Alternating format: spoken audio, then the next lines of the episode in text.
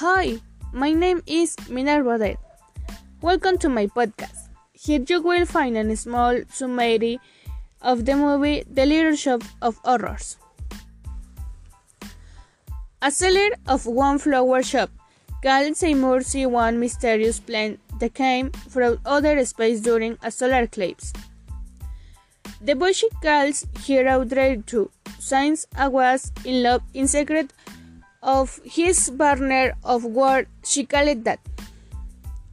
That day, Seymour cuts off his finger accidentally and discovered that the plane feel on a appetite for the human blood.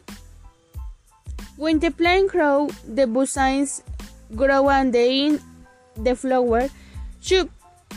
Seymour it become a local celebrity.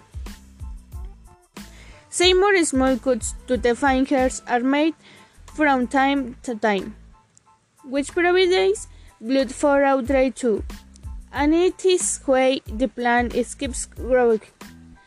But it comes moment when the plant reaches a size in which Seymour no longer manage to satisfy you longer.